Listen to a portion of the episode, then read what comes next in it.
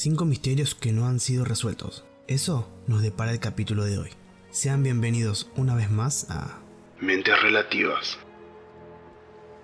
Madeleine McCann, año 2007. Definitivamente toda persona en el mundo conoce este caso, ya que tomó gran notoriedad en su momento e inclusive hasta el día de la fecha. La niña, que estaba de vacaciones con sus padres en Praia da Luz, Portugal, desapareció mientras dormía en el apartamento que se hospedaban. El caso, luego de muchos callejones sin salida, fue archivado. Hasta se puede decir que produjo un conflicto internacional por la rivalidad entre la policía portuguesa y la británica. El detective del caso, el cual luego fue revelado, sostuvo siempre la hipótesis de que el hecho tuvo como principales culpables a los padres de la niña. Él mismo decía que ellos mismos encubrieron la desaparición. Muchas teorías han aparecido a lo largo de los años, como por ejemplo que la niña fue secuestrada por un ajuste de cuenta contra los padres, que un robo salió mal, etc. Este último tiempo se ha vuelto a ver en todas las portadas la cara de Madeleine, ya que las investigaciones llevaron hacia Christian Bruckner, el pedófilo quien fue arrestado y siendo señalado como el presunto homicida de la niña. Aún no se han encontrado nuevos indicios sobre que Madeleine, ni nada que refuerce la teoría de que pueda seguir viva. Amelia Earhart. Otro caso muy conocido de la historia, ¿no? La primera mujer en cruzar el Océano Atlántico. No solo desapareció para nunca más ser vista, sino que sus circunstancias fueron realmente raras. Año 1973. Amelia despegó junto con su navegante y compañero Fred Noonan para dar la vuelta alrededor del mundo. Según lo que la historia dice, un desperfecto los hundió y el océano se los tragó para nunca más saber de ellos. Aunque hay ciertas teorías que dicen que esto no fue así. Investigando pude encontrar una gran hipótesis, donde se dice que Amelia y Fred tuvieron que aterrizar de emergencia en la isla de Nikumaroro, a 600 kilómetros del destino original. El aterrizaje fue forzoso. A pesar de gran inconveniente, lograron aterrizar.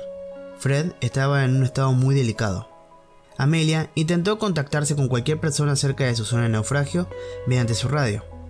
Muchas personas en esa época fueron testigos de señales de radio que interferían con las programaciones habituales, donde se oían pedidos de auxilio y también donde se expresaba el mal estado de Fred. Esto nunca se terminó de confirmar, ni llevó a nada puntualmente. Pero así como dicen que se estrelló en el océano, también pudo haberse salvado y haber naufragado durante años en una isla deshabitada. Ted Cole y Ralph Rowe. Estos dos personajes de la historia del escapismo eran prisioneros en una de las cárceles con más fama cruda de todas.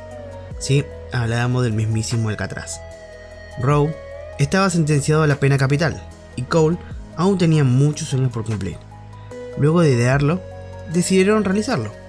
Utilizando la niebla, escaparon sin ser vistos de la cárcel. El hecho de que la tecnología los limitara también fue un gran factor.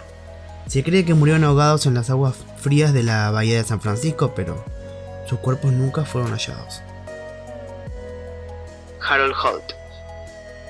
Primer ministro australiano, aficionado a la natación, un día decidió salir a nadar y nunca más fue visto de nuevo. Aunque su caso estuvo lleno de conspiraciones extraterrestres y muerte falsa, se dice que lo más probable es que fue arrastrado por la corriente y murió allí mismo, ahogado, donde el mar se tragó su cuerpo. MB Joyita. La historia de este barco es tan rara como la de su tripulación.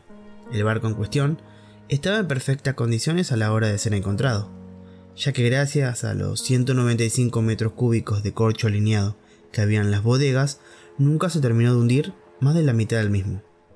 El barco constaba de 25 personas a bordo, de las cuales no se tuvo rastro de ninguna de ellas. Faltaban los botes salvavidas y todo el alimento que llevaban. Las teorías e hipótesis del caso exponen que pudieron haber sido increpados y asaltados por pirata, lo cual no tiene mucho sentido ya que no llevaban material de alto valor ni nada similar.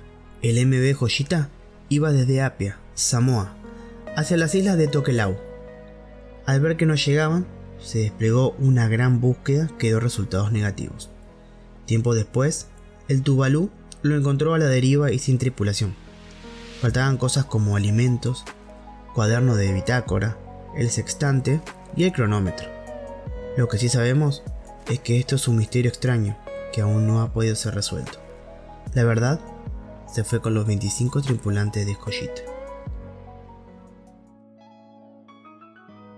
Hoy tuvimos un capítulo diferente, pero espero que les haya gustado. Con el paso del tiempo, ojalá sean resueltos para poder cerrar el ciclo y que queden solo en el recuerdo. Te recuerdo que estoy haciendo hilos todos los días. Si gustan, síganme en Twitter, matiswag23. También estoy en Telegram como hilo barra threads, donde subo contenido curioso todos los días. Gracias por ser parte una vez más de un nuevo capítulo. Esto fue Mentes relativas en un nuevo caso. Y que tengan buenas noches.